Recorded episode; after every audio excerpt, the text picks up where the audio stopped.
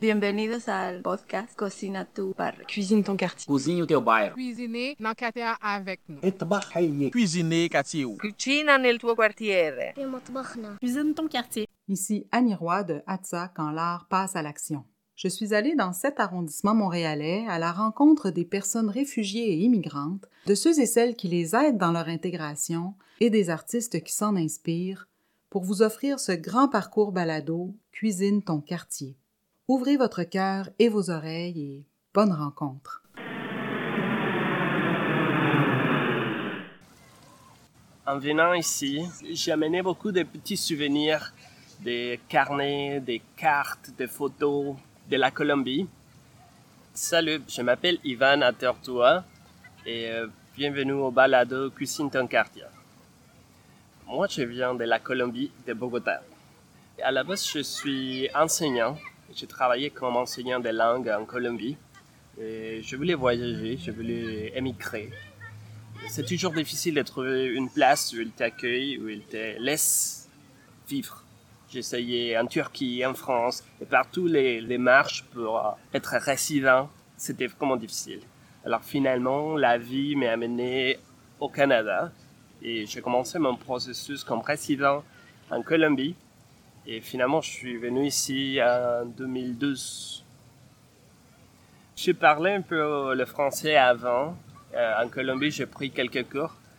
Pour venir ici au Québec, le processus est vraiment long et il te demande des diplômes, de l'expérience et aussi des examens de langue en anglais et en français. Alors, c'est comme presque tous les immigrants qui viennent ici comme travailleurs qualifiés, on doit apprendre le français avant de venir ici. Je suis arrivé en octobre 2012 et le début était intéressant, était facile, l'adaptation parce que j'avais des économies et je connaissais la ville, je faisais des amitiés, je partageais. Les difficultés ont commencé une fois l'argent à côté a commencé à finir et je devais trouver une façon de gagner l'argent. Alors c'est c'est là que l'adaptation a vraiment commencé. C'était l'hiver. Il te dit toujours avant de venir ici que l'hiver c'est dur, que c'est froid, mais dans la réalité c'est une autre chose. Tu peux pas imaginer quand on vient du sud comment c'est dur l'hiver. Maintenant, après presque huit ans, je sens que je suis habitué, mais au début c'est toujours difficile l'hiver. Qui m'a aidé quand j'ai arrivé, des amis, des connaissances. euh, Il y a toujours quelqu'un qui te dit ah je connais quelqu'un qui est à Montréal et un cousin, un ami d'un ami habite à Montréal. Alors il y a toujours des gens qui te donnent l'information et qui t'aident avec l'information plutôt. Mais en réalité, on est seul ici quand on arrive. Si tu n'as pas la famille, il faut se débrouiller seul. Il y a personne qui va te dire comme ah oui reste chez moi jusqu'à ce que tu veux, des choses comme ça. Il faut toujours euh, trouver par toi-même des opportunités. En Colombie, j'ai travaillé comme enseignant. J'avais l'espoir de pouvoir continuer avec euh, ces travaux-là. Mais euh, en réalité, c'est dur quand on a des diplômes à l'extérieur, de faire les équivalences et tout ça, ça prend du temps. Alors, au début, début, c'est impossible d'avoir un travail comme enseignant. Je me suis rendu compte de ça ici. En fait, mon projet artistique a commencé dans ce moment-là que je me suis rendu compte que je devais me réinventer parce que comme enseignant, c'était vraiment difficile. Il n'y avait pas des opportunités tout de suite. Alors, euh, j'ai commencé à faire des graphismes et des choses que je savais, et trouver des contrats freelance comme graphiste. Et euh, je voulais aussi explorer l'art. Dans ces moments-là, je voulais faire de la bande dessinée, des illustrations. Alors, j'ai cherché des travaux comme illustrateur. J'ai commencé à utiliser l'art comme un moyen de, de trouver l'argent. C'était aussi difficile, mais au moins je peux utiliser l'Internet pour trouver des moyens pour euh, chercher des contrats des, des choses comme ça.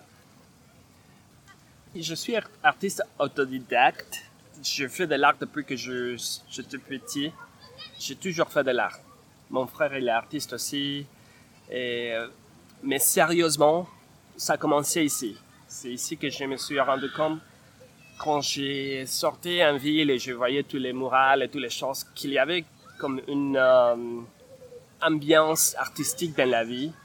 Je pensais comme pourquoi pas, je peux commencer sérieusement avec mon projet artistique. Je suis arrivé à Côte-de-Neige par hasard parce que je connaissais rien des, des arrondissements. J'ai cherché avec un ami et on a trouvé un loyer pas cher, pas loin d'ici du parc euh, Kent. Et moi, je suis arrivé ici dans une colocation, mais je pas beaucoup, j'avais pas beaucoup d'argent, alors je sortais juste dans les quartiers et j'étais dans ma chambre en train de faire de l'art presque toute la journée. Je savais que je devais attendre pas mal de temps pour mes diplômes d'être reconnu, alors je fais toutes les démarches, mais en attendant ça, je faisais de l'art. Alors Neiges, c'était comme euh, le quartier où tout mon processus d'inspiration a commencé. Ma démarche artistique, ça change tout le temps parce que ça a commencé organiquement, je veux dire. Quand je suis arrivé ici, j'étais vraiment un enthousiaste de la bande dessinée. Je voulais faire la bande dessinée, l'illustration. Mais après, je suis devenu comme accro des acheter et je promenais pas mal pendant les rues et ramasser des trucs de la rue qui semblaient intéressants, comme de petits jouets, des photos, et tout ça. Et tous ces objets divers ont commencé à se mélanger avec mes dessins d'une manière organique. C'est comme la bande dessinée que je voulais faire. J'ai jamais fini ce projet-là.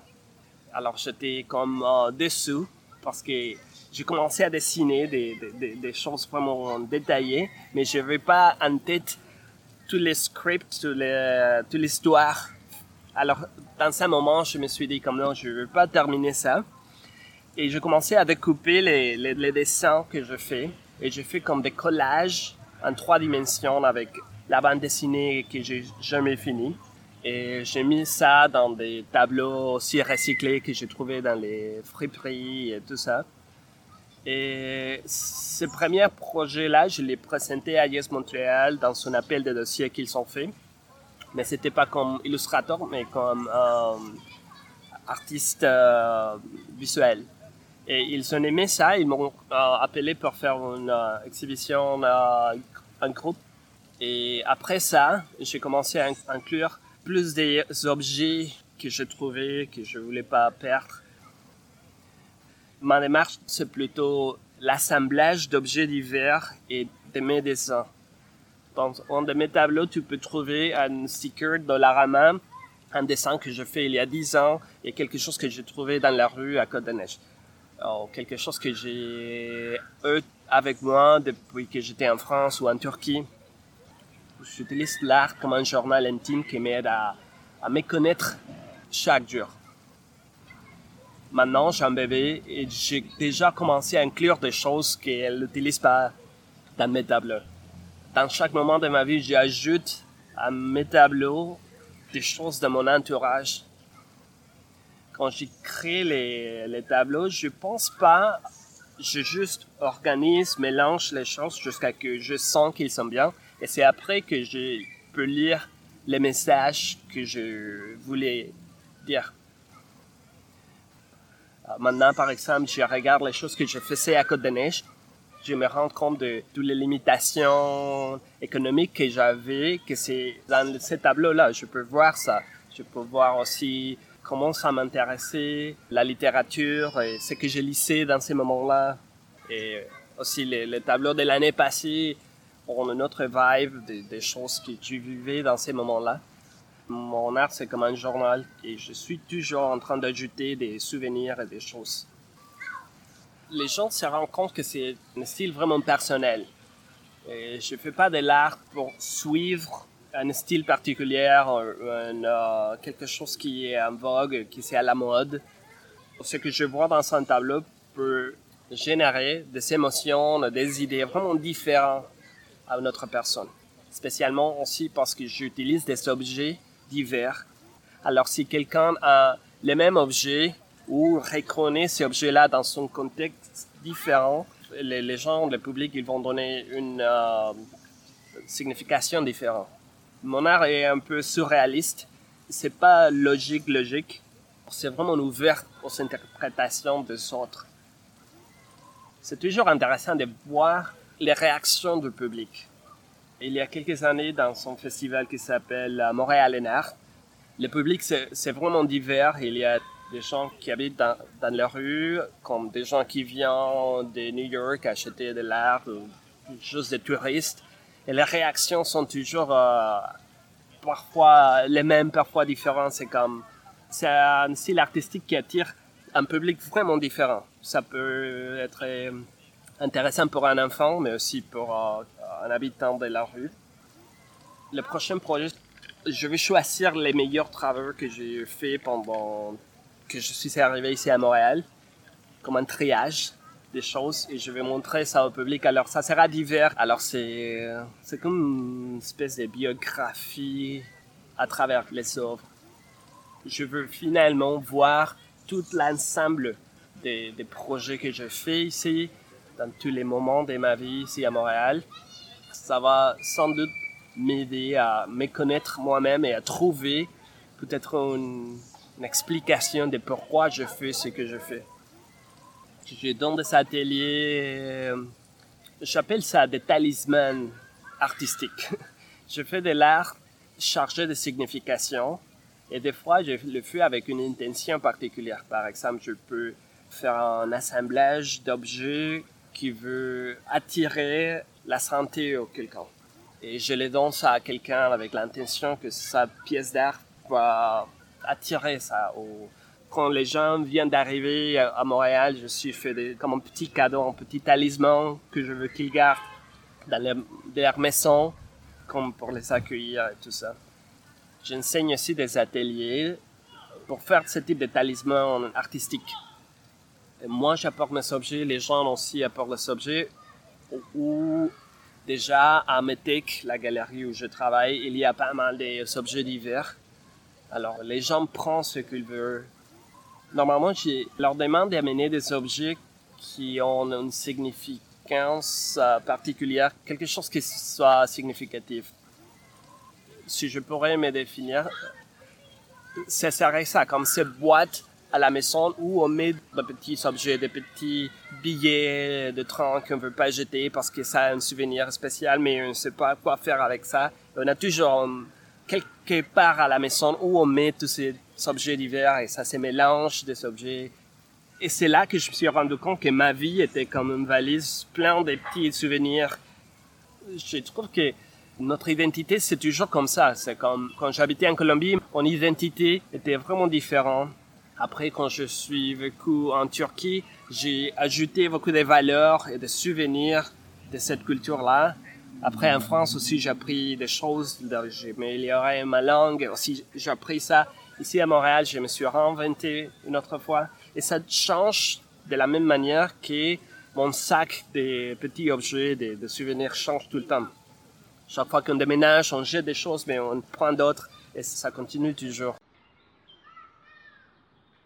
Il y a une chose que je garde toujours, c'est la cuisine. C'est des plats, des aliments comme des bananes plantains frites avec des sauces, euh, tomates et oignons et tout ça.